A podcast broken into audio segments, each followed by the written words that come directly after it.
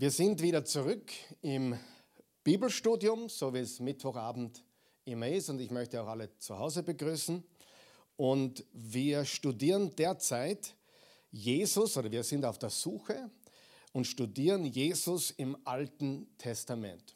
Wir dürfen eines nie vergessen, die Bibel ist eine Geschichte von Anfang, von Genesis bis Offenbarung, die uns zu Jesus führt. Und heute haben wir eine eher seltsame, eigenartige, merkwürdige Geschichte. Ein Typus. Was ist ein Typus? Ein Typus ist mehr oder weniger eine Prophetie in bildlicher Form.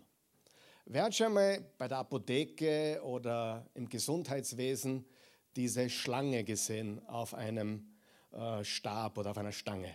Ja? Wer hat gewusst, dass das aus der Bibel kommt? Äh, das kommt aus der Bibel, das kommt aus dem 4. Mose 21 und genau darüber werden wir heute reden, über Jesus und die bronzene Schlange. Was nämlich sehr interessant ist, Jesus hat gesagt, dass die bronzene Schlange in irgendeiner Form, und das werden wir heute sehen, auf ihn, auf ihn selbst, auf Jesus hinweist eine bronzene Schlange auf einer Stange. Und wir wollen uns zuerst einmal lesen im Neuen Testament, wo Jesus genau das behauptet. Und zwar im Johannes Kapitel 3 und mittendrin ist dieser ganz berühmte Bibelvers, den, glaube ich, jeder kennt. Johannes 3, Vers 13 bis 18. Lesen wir das einmal zuerst und dann schauen wir, wo die Reise hingeht. Und niemand ist in den Himmel hinaufgestiegen, außer dem, der aus dem Himmel herabgestiegen ist, der Menschensohn. Also er redet von sich selbst, von, von Jesus selbst. Jesus redet von Jesus selbst. Jetzt kommt's, Vers 14. Und wie Mose in der Wüste die Schlange erhöht hat. Ja, haben wir das gelesen? Wie Mose in der Wüste die Schlange erhöht hat, so muss der Menschensohn, also Jesus, erhöht werden, damit jeder, der glaubt, in ihm ewiges Leben hat. Denn so hat Gott die Welt geliebt, dass es den einzigen Sohn gab, damit jeder, der an ihn glaubt, nicht verloren gehe, sondern ewiges Leben habe. Denn Gott hat den Sohn nicht in die Welt gesandt, dass er die Welt richte oder verurteile, sondern dass die Welt durch ihn gerettet werde. Wer an ihn glaubt, wird nicht gerichtet. Ich jeder kennt Vers 16, aber alles andere ist super. alles andere ist genauso super wie Vers 16, oder? Ähm, er kam nicht, um uns zu richten oder zu verurteilen. Wer aber nicht glaubt, ist schon gerichtet oder ist schon verurteilt, weil er nicht an den Namen des einzigen Sohnes Gottes geglaubt hat.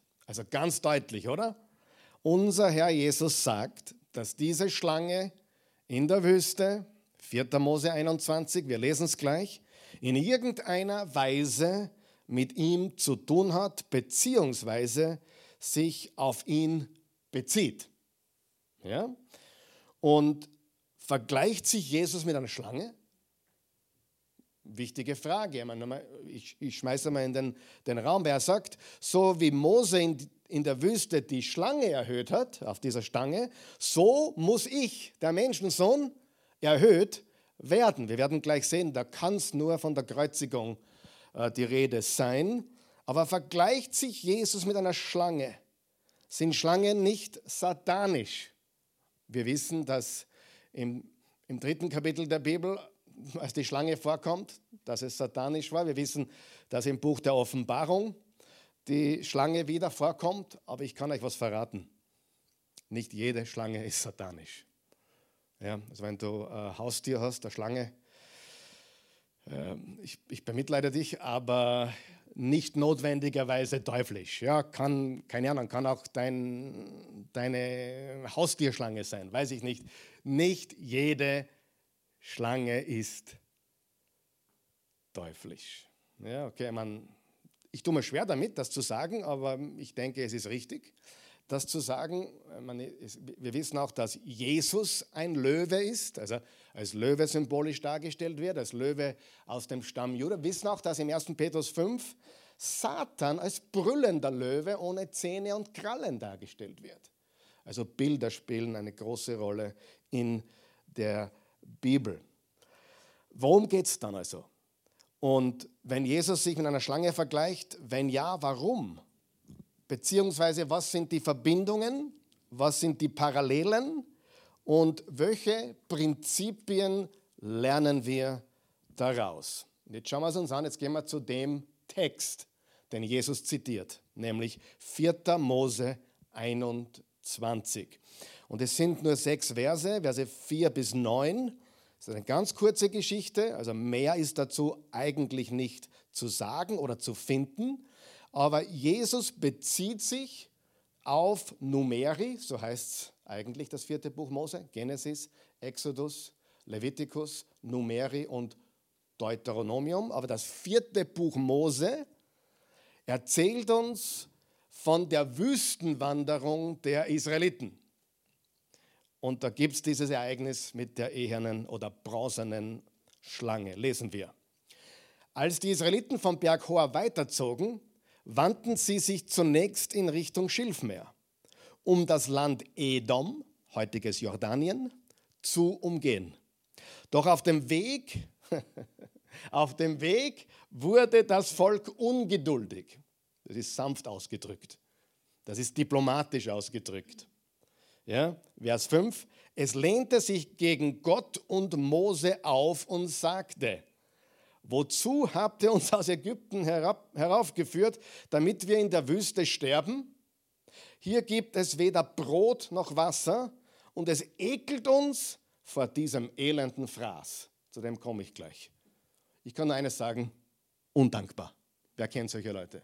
Undankbar, nicht wissen, wo man herkommt, nicht wissen, was dir Gutes getan wurde.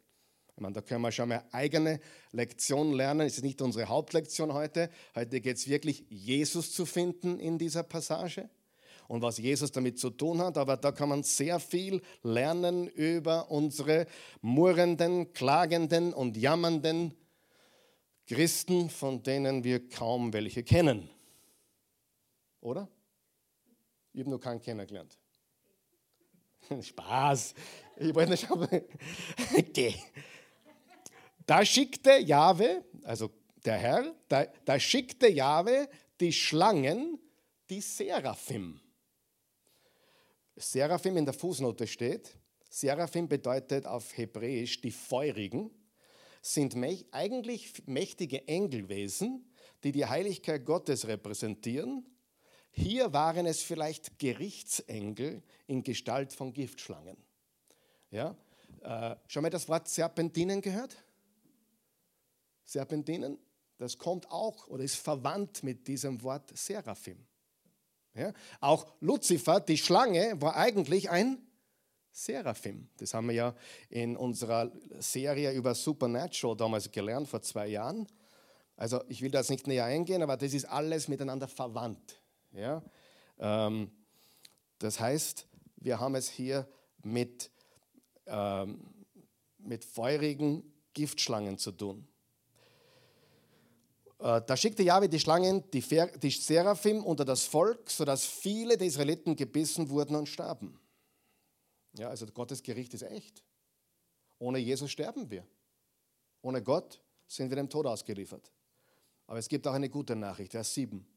Da lief das Volk zu Mose und sagte, wir haben gesündigt, dass wir uns gegen Jahwe und gegen dich aufgelehnt haben. Bete doch zu Jahwe, dass er uns von den Schlangen befreit. Mose betete für das Volk. Das ist jetzt noch ein Nebengedanke. Mose ist nämlich auch ein Typus für Jesus. Wer ist der Mittler zwischen uns und Gott jetzt im Neuen Testament? Jesus. Wer war der Mittler zwischen Gott und den Menschen im Alten Testament? Moses. Wer ist besser? Jesus. Was haben wir gelernt im Hebräerbrief?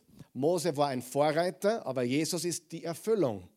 Mose war der Typus, er war der, der quasi nicht perfekt war, nicht vollkommen war, aber repräsentativ auf Jesus hindeutet. nämlich der, der zwischen Gott und den Menschen gestanden hat. Und jetzt haben wir einen perfekten Mittler, nämlich den Mensch Jesus Christus. Ja? Wenn du einen Juden fragst, wer der wichtigste Jude war oder ist, ist wahrscheinlich die Antwort Moses. Ich glaube, Jesus kommt auch ziemlich bald dran, aber Moses ist für die Juden der wichtigste Jude. Dann kommt wahrscheinlich Abraham bald einmal dran, aber Mose ist deren Number One, ja, weil das ist das Gesetz, die Propheten, die, die, Nach, die, die Pharisäer haben sich als die geistlichen Nachkommen Mose gesehen, haben aber ganz was anderes getan natürlich. Mose betete für das Volk, also er trat für das Volk ein. Und Jahwe sagte zu ihm, mach dir einen Saraf. Saraf und Seraphim, das ist, Seraphim ist Mehrzahl, Saraf ist Einzahl. Und richte ihn an einer Signalstange hoch auf, dann wird jeder, der gebissen wurde und sie ansieht, am Leben bleiben.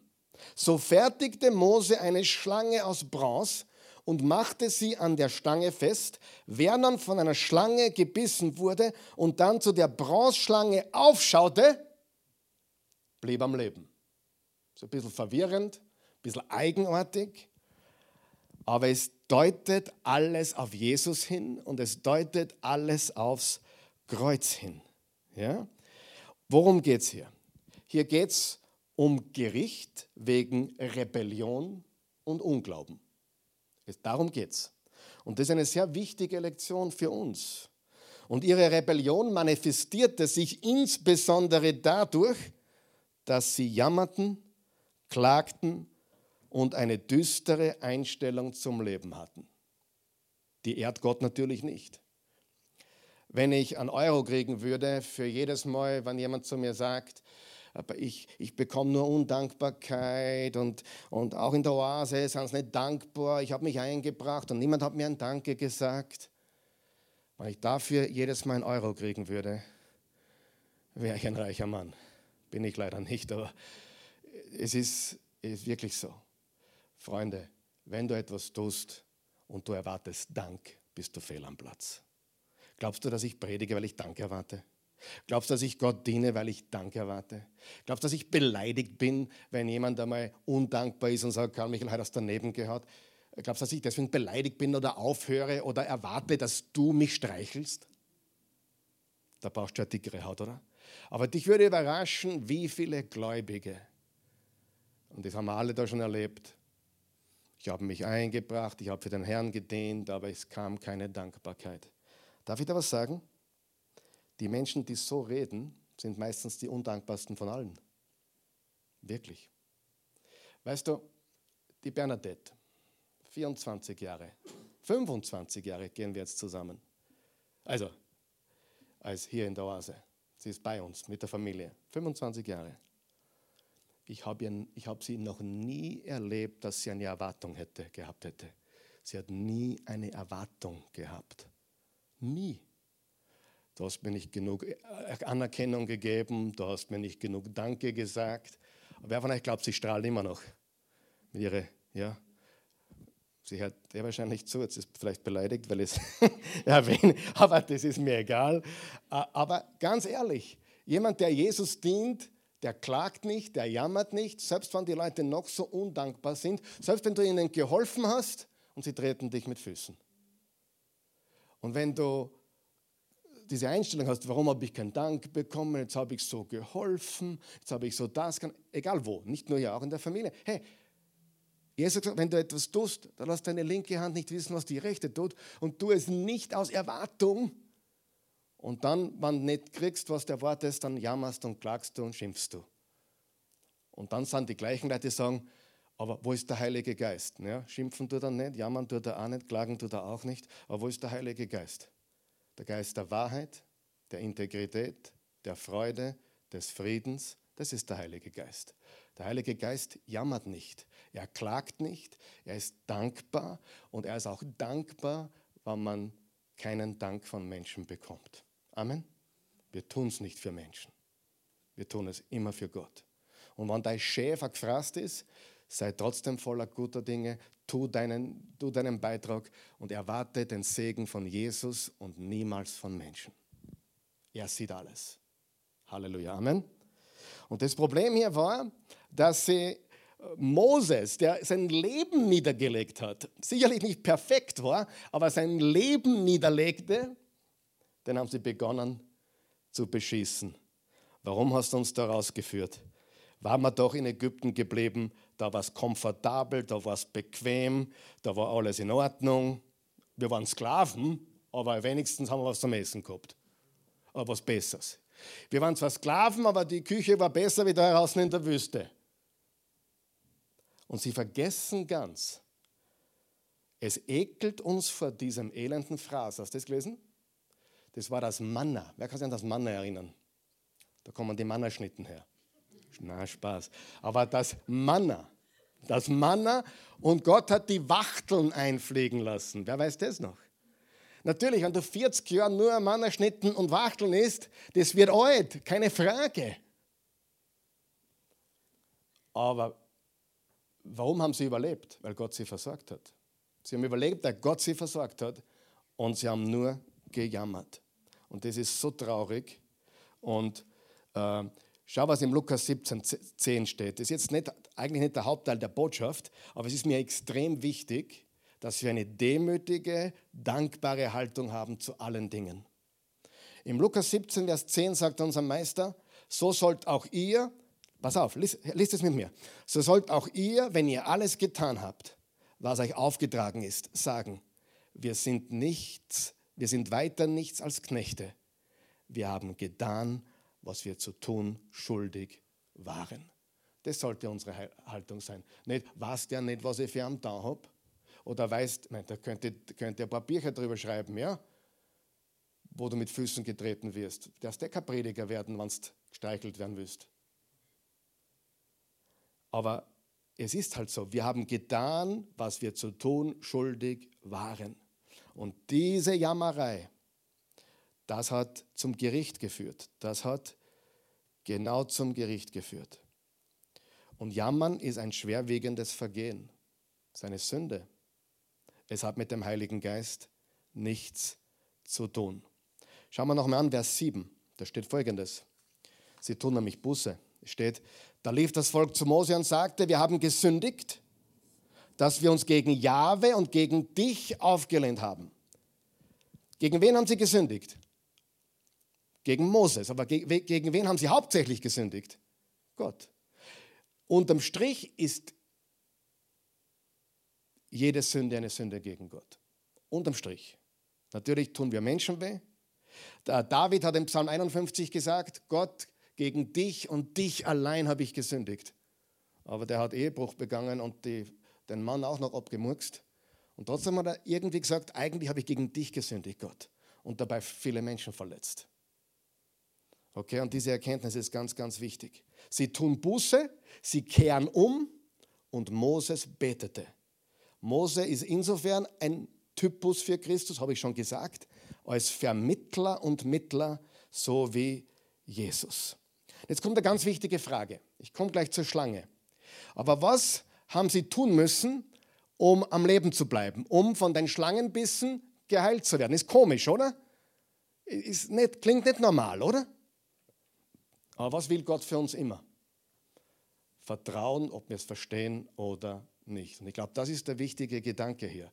Nicht, ob wir verstehen sondern vertrauen wir, glauben wir, wir für wie viele Menschen ist Jesus und an ihn zu glauben töricht. Für viele. Und trotzdem sagt Gott, das ist der einzige Weg. Das ist der Weg.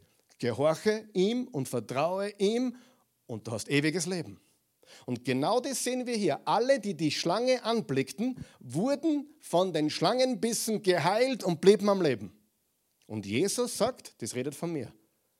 Sein Bild, ein Bild eine bildliche Prophetie von mir. Ist das nicht cool?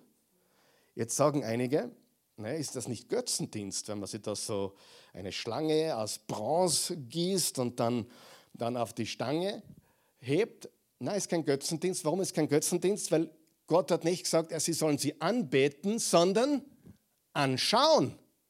Der Punkt war nie, nicht, wir bauen uns da jetzt ein Götzenbild und das dann wir anbeten, sondern Gott hat einen Ausweg gebracht, nämlich eine bronzene Schlange, die anzublicken war und wer sie angeblickt hat, der blieb am Leben.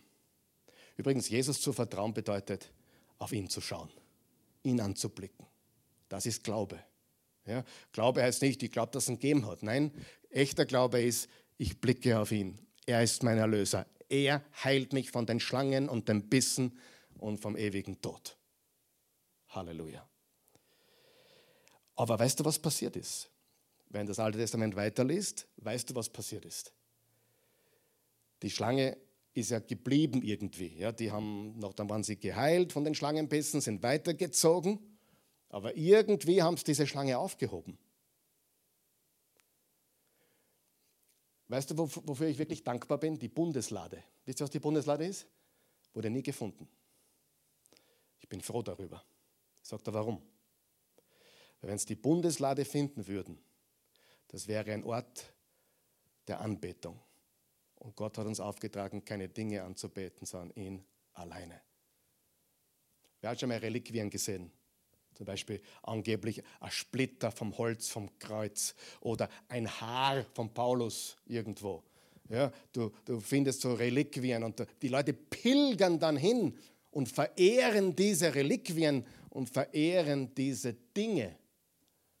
Aber die Schlange war ja ein Symbol für ganz was anderes, nicht zum Anbeten, sondern ganz was anderes. Wir werden das noch sehen. Aber was macht der Mensch immer wieder? Genau das, was die Israeliten getan haben. Später haben sie begonnen, diese Schlange anzubeten. Nicht mehr hinzublicken, damit sie gerettet sind, sondern sie haben einen Götzen daraus gemacht. Schauen wir uns das an. Im 1. König 18, Vers 3 bis 4, da steht, wie sein Vorfahr David hat Hiskia oder tat Hiskia, was Gott oder was Jahwe gefiel. Jetzt pass auf. Er beseitigte die Opferstätten auf den Höhen, ließ die geweihten Steinmale zerschlagen und das Pfahlbild der Aschera umhauen. Sie, die meisten Könige Judas und Israels, in Israel waren keine Gurden und in Juda waren ein paar Gurde, aber die meisten haben Götzendienst betrieben. Sie haben nicht mehr Jahwe, Gott angebetet, sondern haben Baal und Aschera und andere Götzen angebetet. Und da steht folgendes. Auch die Schlange aus Bronze. Habt ihr das? Auch die Schlange aus Bronze, die Mose einst angefertigt hatte, schlug er in Stücke. Freunde, das ist ein paar hundert Jahre später. Okay? Das ist 500, 600 Jahre später. Da war diese Schlange, die Mose gebaut hat, noch, im, noch durchgekreist oder umgegangen. Er schlug sie in Stücke, denn bis zu dieser Zeit hatten die Israeliten immer wieder Weihrauch vor ihr verbrannt. Warum Weihrauch verbrennen? Was ist Weihrauch für ein Symbol im Neuen Testament? Gebet. Weihrauch ist ein Symbol für, sagen wir es gemeinsam, Gebet. Haben wir gelernt, Offenbarung. Der Weihrauch stieg auf vor den Thron Gottes, die Gebete der Heiligen, die Gebete der Gläubigen. Und sie haben Weihrauch verbrannt vor dieser bronzenen Schlange. Man nannte sie Nehustan. Habe ich mir dann ausgesagt, was Nehustan heißt. Nehustan äh, klingt, äh, in Nehustan klingen die hebräischen Worte für Bronze, Schlange und Unreinheit an. Also wir sehen, dass aus dem, was Gott da getan hat, nämlich diese eherne Schlange als Weg, sie anzublicken, Gott zu vertrauen, ihm zu gehorchen, um Heilung und, und, und zu bekommen und am Leben zu bleiben, das wurde in ein Götzenbild verwandelt. Und dann hat Hiskia, der gute König, gesagt, genug ist genug. Wir beten keine Götzenbilder mehr an, wir beten Jesus. Also wir beten Jahwe in dem Fall, im Alten Testament Jahwe an. Das ist extrem wichtig. Also die Anweisung damals war, im 4. Mose 21, nur diese bronzene Schlange anzuschauen. Verstehst du das oder verstehst du das nicht? Die, die Instruktionen sind einfach, oder? Blick die Schlange an und du bleibst am Leben. Ja, verstehe nicht. Das ist nicht relevant. Bist du bereit, Gott zu vertrauen und Gott zu glauben? Dass wenn du die Schlange anschaust, wenn du das erhobene Objekt da anschaust, also aufblickst auf das, was da an der Stange hängt, wenn du das glaubst und den anblickst, dann hast du Leben. Ja? Es geht auch ganz einfach, es ist ganz einfach. Bin ich bereit, Gott zu gehorchen und ihm zu glauben? Weil die Botschaft von Jesus ist nicht so kompliziert. Blicke den an, der am Holze hängt. Die Instruktionen für die Israeliten war, blick die Schlange an, die an der Stange hängt. Und die Instruktionen im Neuen Testament sind, blicke den an, der am Holze hängt, am Kreuz. Natürlich dann auferstanden ist von den Toten, wir wissen das. Einen Götzen zu machen, beziehungsweise etwas, einen Götzen zu verwandeln, ist Torheit. Das sieht man hier immer wieder. Lesen wir noch einmal Johannes 3. Noch einmal, was Jesus sagt. Und niemand ist in den Himmel hinaufgestiegen, außer dem, der aus dem Himmel herabgestiegen ist, der Menschensohn. Und wie Mose in der Wüste die Schlange erhöht hat, so muss der Menschensohn erhöht werden, damit jeder, der glaubt, in ihm ewiges Leben hat. Denn so hat Gott die Welt geliebt, dass er einen einzigen Sohn gab, damit jeder, der an ihn glaubt, nicht verloren gehe, sondern ewiges Leben habe. Denn Gott hat den Sohn nicht in die Welt gesandt, dass er die Welt richte, sondern dass die Welt durch ihn gerettet werde. Wer an ihn glaubt, wird nicht gerichtet. Wer aber nicht glaubt, ist schon gerichtet, weil er nicht an den Namen des einzigen Sohnes Gottes geglaubt hat. Und das Ganze, was wir jetzt gelesen haben, ist Teil eines größeren Gespräches. Wer weiß mit wem? Wie heißt der Pharisäer, mit dem Jesus geredet hat? Nikodemus. Das war eine besondere Botschaft für Nikodemus, dem Pharisäer, der sich als geistlichen Nachkommen Mose gesehen hat. Mose war für das Höchste. Und dieses Gespräch mit Nikodemus, Johannes 3, Verse 1 bis 21, das ist jetzt der zweite Teil quasi. Der erste Teil ist im Verse 1 bis 12, wo er sagt, du musst von neuem geboren werden.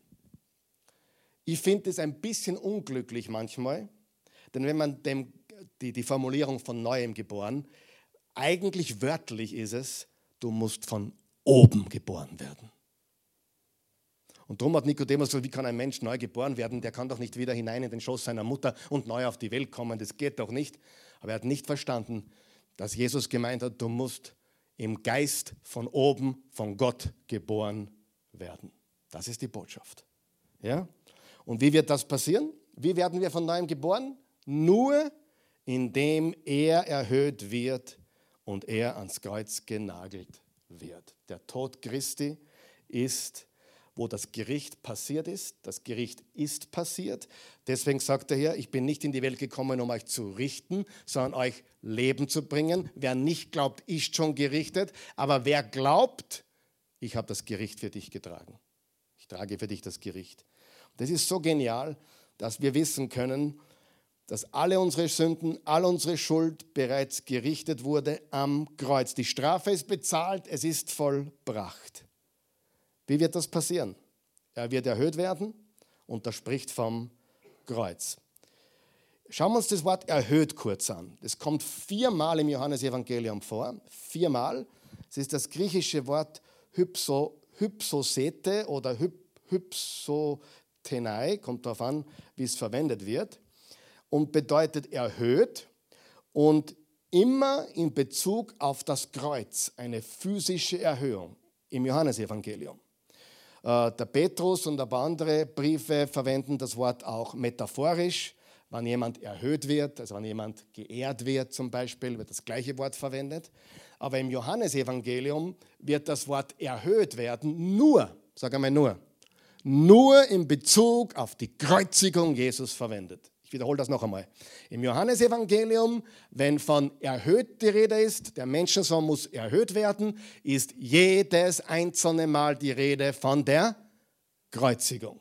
Die Schlange wurde auf einer Stange emporgehoben und genauso muss der Menschensohn Jesus am Kreuz erhoben werden. Und Jesus selbst sagt im Vers 14, wie Mose in der Wüste die Schlange erhöht hat, so muss der Menschensohn erhöht werden. Jesus selbst nimmt das in Bezug auf sich selbst. Lesen wir da ein paar Verse, damit wir das sehen. Johannes 8, Vers 28, da sagte Jesus zu ihnen. Mit wem redet er hier? Mit den Pharisäern, mit den Mosesleuten. Da sagte Jesus zu ihnen, wenn ihr den Menschensohn erhöht habt, wenn ihr den Menschensohn was? Erhöht habt, dann werdet ihr erkennen, dass ich es bin und dass ich von mir aus nichts tue, sondern so rede, wie mich der Vater gelehrt hat. Wenn der Menschensohn erhöht wird, dann werdet, werdet ihr erkennen, wer ich bin. Okay? Jetzt dürfen wir eines nicht vergessen. Haben alle bei der Kreuzigung erkannt, wer er ist? Nein. Haben manche Menschen begonnen zu erkennen, wer er ist? Ja. Psalm 22, was hat er da gesagt? Jesus am Kreuz, mein Gott, mein Gott, warum, also Jesus zitiert Psalm 22, mein Gott, mein Gott, warum hast du mich verlassen? Und viele andere Dinge passieren, die in den Psalmen und den Propheten abgedruckt sind, hunderte Jahre, vielleicht sogar tausend Jahre vorher. Über 300 äh, alttestamentliche Prophetien wurden bei der ersten, beim ersten Kommen, beim ersten Advent Jesu bereits erfüllt. Aber wir dürfen nicht vergessen, wir trennen ständig. Wir haben heute eine Diskussion gehabt über Weihnachten, äh, Karfreitag und Ostern. Das findet man im Neuen Testament eigentlich nicht, dass die Leute das so direkt gefeiert haben. Ich bin voll deiner Meinung. Ja, wirklich. Es wird so nicht gefeiert, wie wir es feiern, aber wir verwenden Weihnachten, um die Geburt Christi zu feiern, was okay ist, absolut gut ist. Wir verwenden den Karfreitag, um den Tod und die Kreuzigung Jesus zu gedenken. Wir werden das am Freitag auch tun, um 19.30 Uhr hier mit Abendmahl. Und am Ostersonntag, ich würde lieber sagen Auferstehungssonntag, äh, werden wir dann die, die Auferstehung Jesu äh, feiern. Aber weißt du was? Die ersten Christen haben das nicht getrennt. Jesus kam einmal und er kommt wieder. Beim ersten Mal wurde er geboren, ist gestorben, weil er dafür geboren wurde. Und dann ist er aufgestanden am dritten Mal. Das war, die haben das nicht dividiert. Jetzt haben wir Weihnachten, dann haben wir bald. Äh, nein, es war immer eins. Sein Kommen, sein erstes Kommen. Die, die haben immer das Evangelium verkündet, seine jungfräuliche Geburt, sein Tod, seine Auferstehung. Immer wieder seine jungfräuliche Geburt, sein Tod, seine Auferstehung. Amen. Eins. Das ist quasi aus der Ewigkeitsperspektive diese 33 Jahre. Eins. Versteht ihr, was ich sage? Und wenn man das als eines sieht, er wurde geboren, um zu sterben und er ist gestorben für unsere Schuld und er hat seine Gottheit bewiesen durch seine Auferstehung, dann wissen wir, äh, dann haben wir das Ganze viel, äh, viel besseren Blick darauf. Wir sollten es nicht immer voneinander getrennt sehen. Die, die, die Geburt und die Kreuzigung und die Auferstehung gehört zusammen. Es ist ein, ein Grund, warum Jesus kam. Wäre er nicht jungfräulich geboren, hätte man schon das Problem. Wäre er gestorben, aber nicht auferstanden, hätte man noch ein größeres Problem. Verstehst du? Die Auferstehung ist eigentlich der Höhepunkt, der Climax, wo eben auch erwiesen ist, er ist der einzig wahre, lebendige Gott. Halleluja. Lesen wir Johannes 12. Johannes 12, da steht, das ist kurz vor seinem Tod, und wenn ich von der Erde erhöht worden bin, da haben wir wieder das Wort erhöht, wenn ich von der Erde erhöht worden bin, werde ich alle zu mir ziehen. Mit, jetzt pass auf, jetzt, jetzt, jetzt, jetzt gibt es kein Missverständnis mehr. Lesen wir Vers 33. Lesen wir es gemeinsam. Mit diesen Worten deutet er an, auf welche Weise er sterben würde. Noch Fragen? Mit diesen Worten, mit der Erhöhung, ich werde erhöht werden, deutet er an, wie er sterben würde. Redet er vom Kreuz? Ja, ganz sicher. Die Menge hielt ihm entgegen. Wir lesen in der Schrift, dass der Messias für immer bleibt. Wie kannst du da behaupten, der Menschensohn müsse erhöht werden? Also wie kannst du behaupten, der muss sterben? Wer ist überhaupt dieser Menschensohn? Sie, die haben schon auf den Messias gewartet. Aber die wollten das erste Kommen überspringen und gleich zum zweiten Kommen äh, gehen, wo er kommt und herrscht quasi über, über alle Reiche der Welt. Das wird passieren. Aber sie hatten mit dem ersten Kommen Jesus ein Problem. Aber wir wissen, Jesus ist gekommen als Opferlamm. Er kommt wieder als König aller Könige. Und die haben schon gewartet auf den König aller Könige ohne dieser ersten Sache seines Todes und seiner Auferstehung.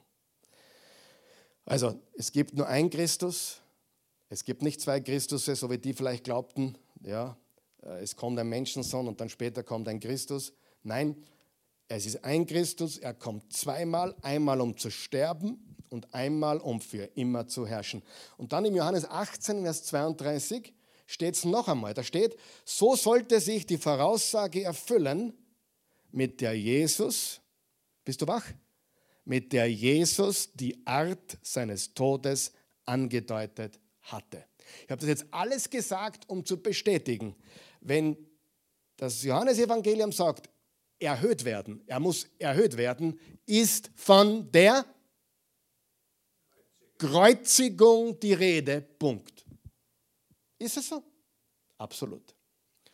Erhöht ist ganz klar die Kreuzigung. Und so wie die Schlange erhöht worden ist in der Wüste und ihnen, wenn sie Gott vertrauen würden, Leben brachte, so wird Jesus erhoben werden auf dem Kreuz, erhöht werden auf dem Kreuz. Und wer ihn anblickt, wer ihm vertraut, hat ewiges Leben und wird nicht verloren gehen. That's the message. Jesaja 52. Jeder von uns kennt Jesaja 53 wahrscheinlich, aber die meisten wissen nicht, dass das schon die drei Verse vorher im Jesaja 52 beginnt. Da steht: Sie, mein Diener, wird Erfolg haben. Das ist eine messianische Botschaft. Sie, mein Diener, wird Erfolg haben. Er wird emporsteigen, wird hoch erhoben und sehr erhaben sein. Vers 14. Wie sich viele über dich entsetzt haben, so entstellt, nicht mehr menschlich war sein Aussehen und seine Gestalt war nicht wie die eines Menschen. So wie er viele Nationen besprengen und Könige werden ihren Mund vor ihm verschließen. Denn was ihnen nie erzählt wurde, werden sie gesehen haben und was sie nie hörten, werden sie verstanden haben. Kapitel 53. Wer hat geglaubt, was uns verkündet wurde? Und der Arm des Herrn, über dem ist er offenbar geworden. Und wie ein Säugling wuchs er auf vor ihm und wie eine Wurzel aus dürrem Land. Er hatte keine Gestalt und keine Pracht, dass wir ihn angesehen hätten.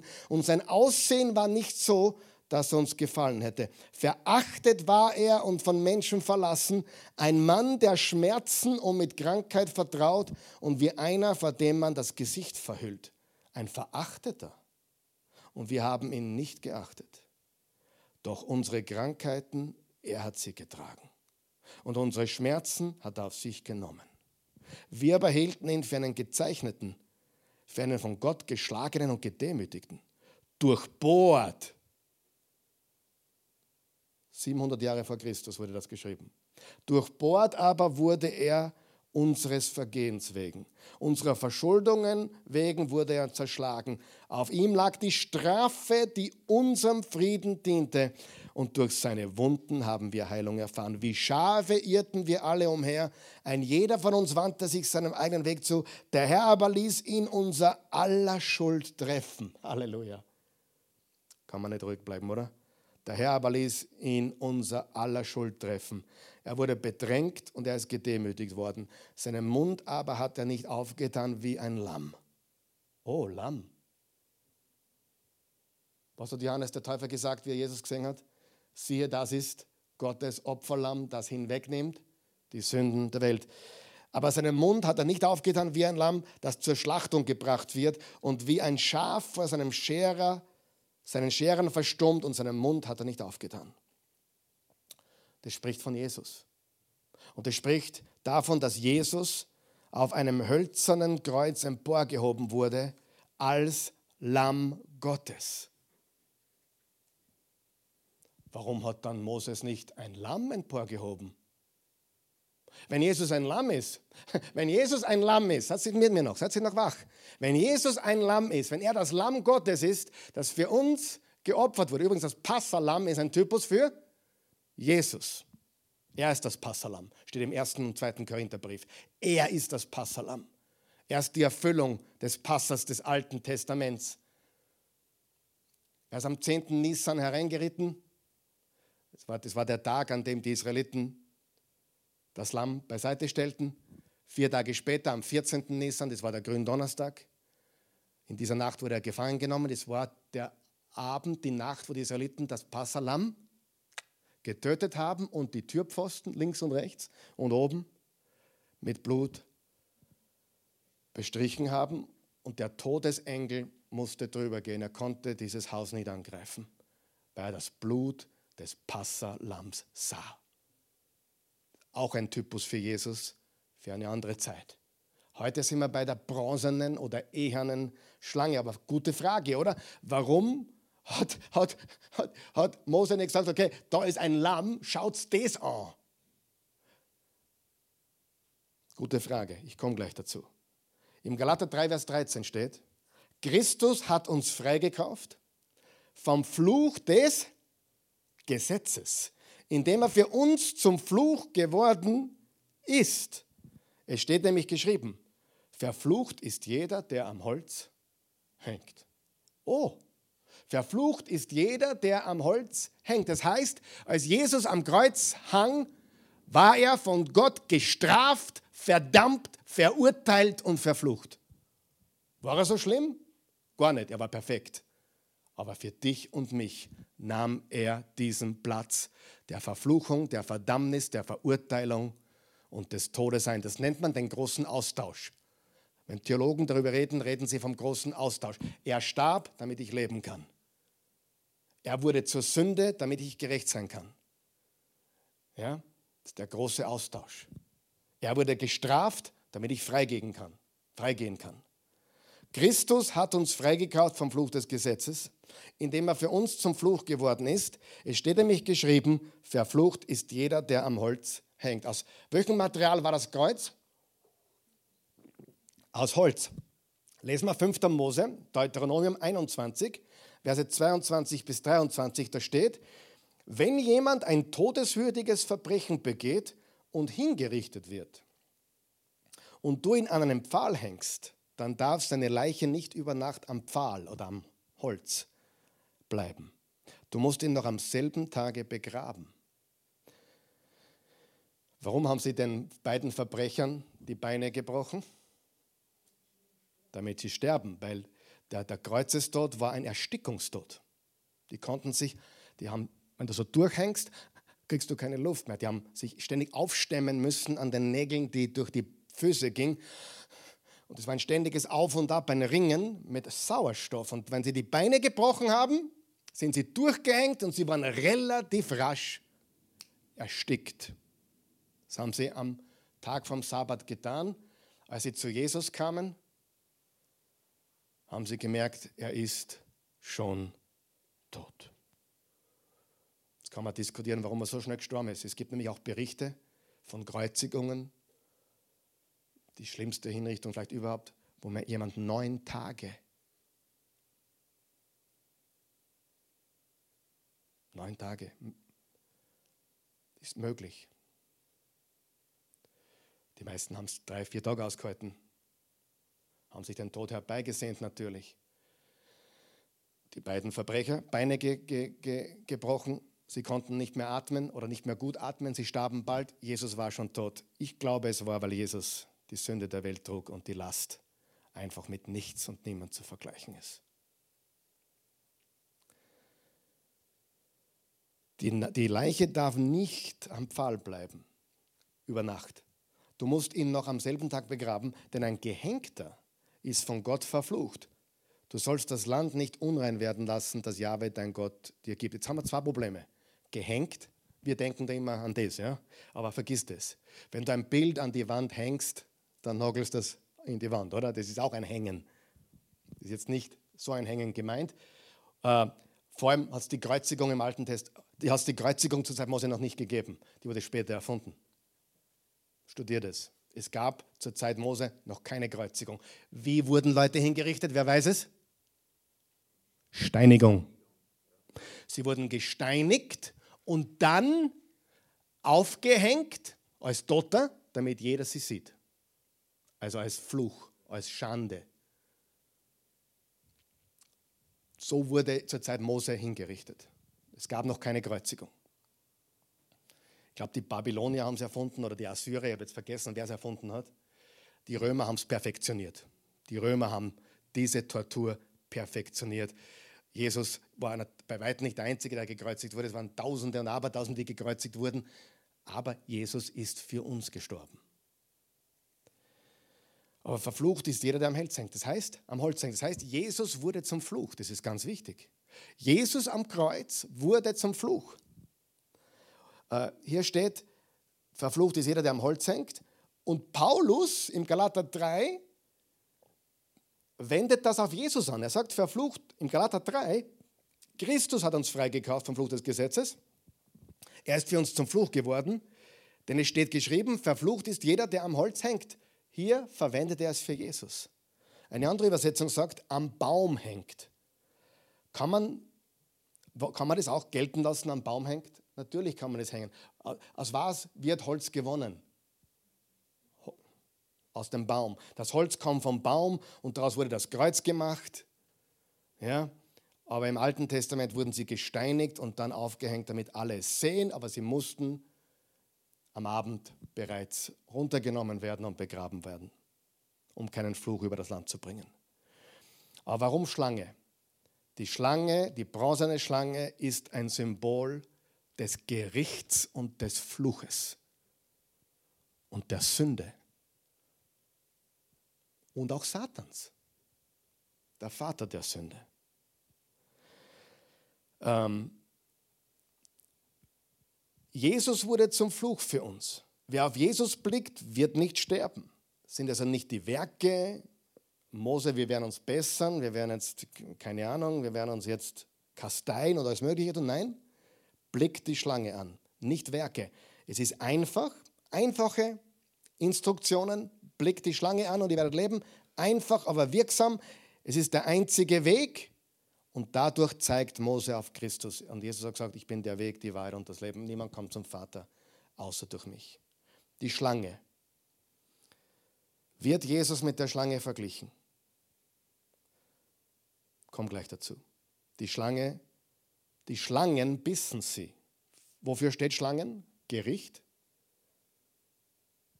Und es hat sie eigentlich zum Tod geführt. Jesus wurde zur Sünde. Schlange symbolisiert Sünde und Gericht. Und liebe Freunde, das ist, was Jesus am Kreuz wurde. Er starb für uns, er wurde zur Sünde. Aufpassen, ich habe nicht gesagt, er wurde zum Sünder. Haben wir das verstanden? Das ist ganz wichtig. Ja, es heißt nicht, er wurde zum Sünder. Jesus hat nie gesündigt und er wurde auch kein Sünder. Er wurde zur Sünde de.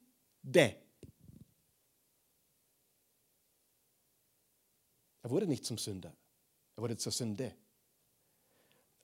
2. Äh, Korinther 5, Vers 21 sagt es so deutlich. Sagen wir dort? Er, also Gott, hat den, hat den, der ohne Sünde war, wer ist es?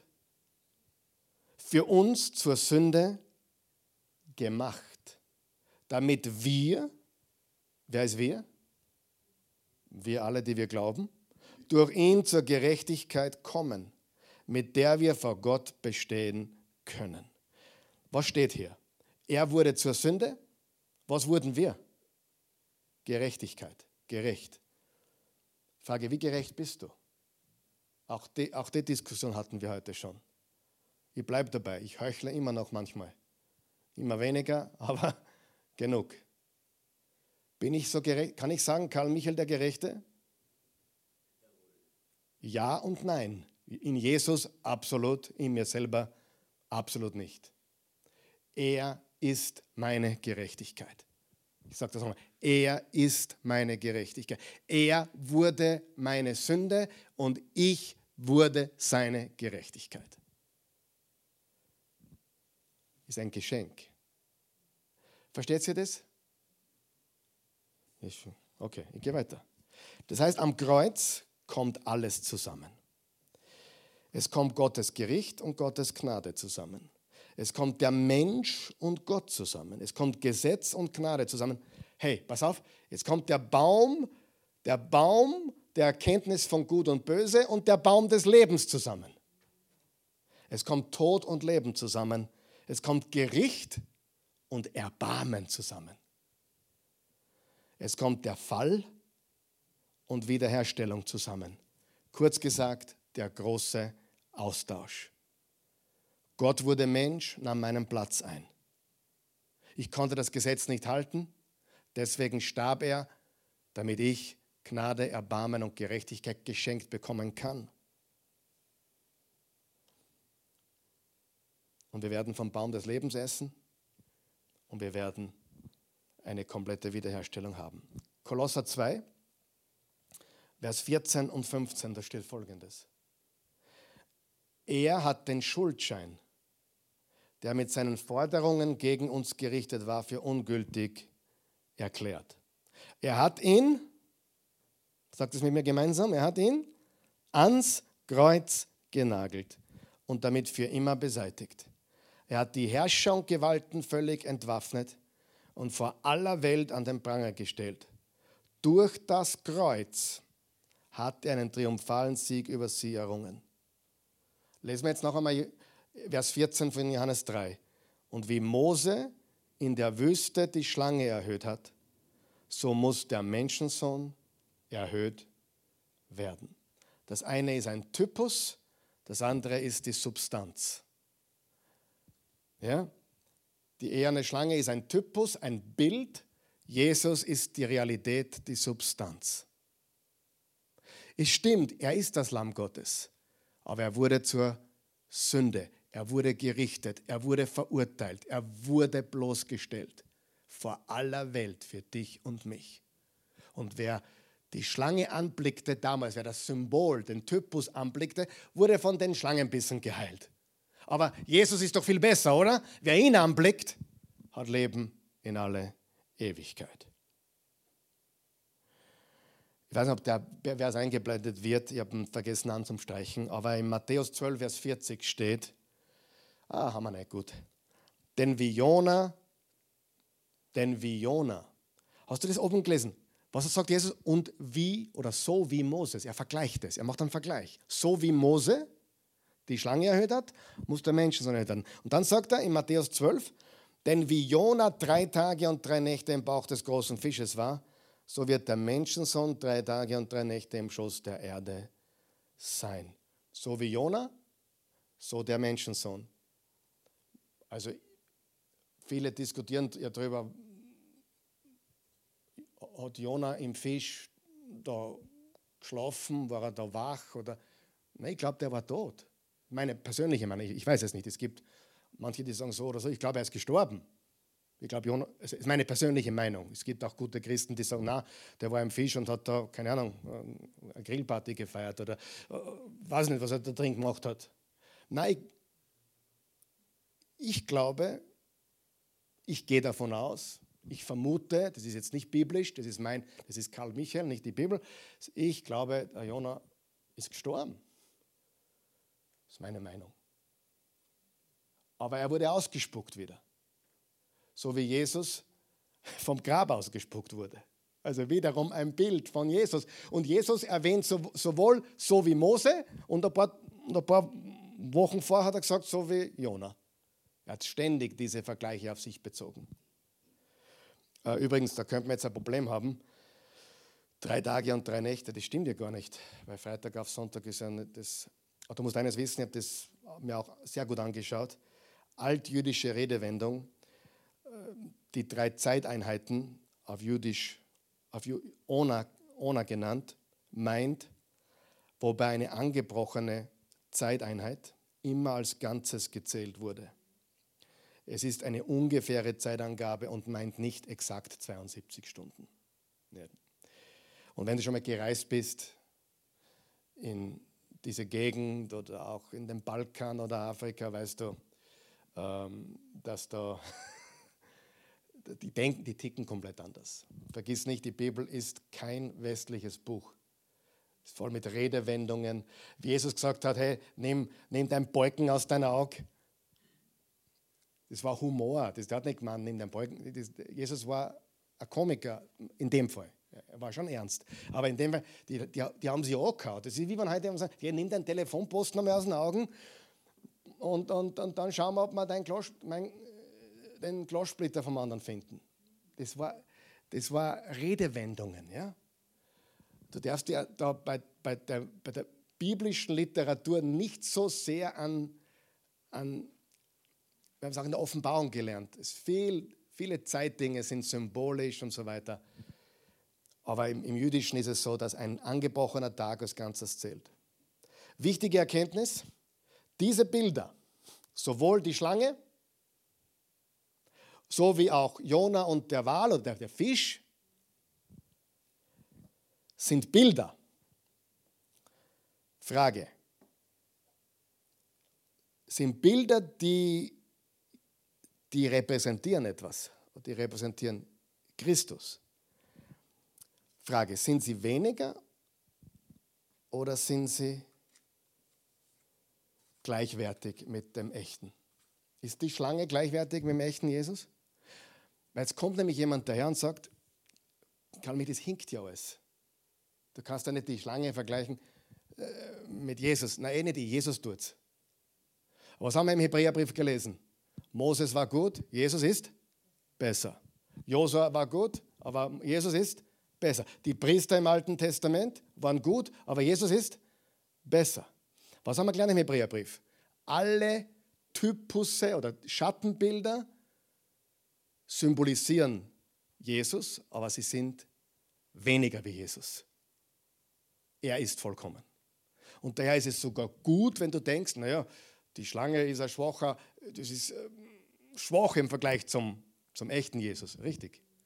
Und trotzdem repräsentiert es den Wahrhaftigen.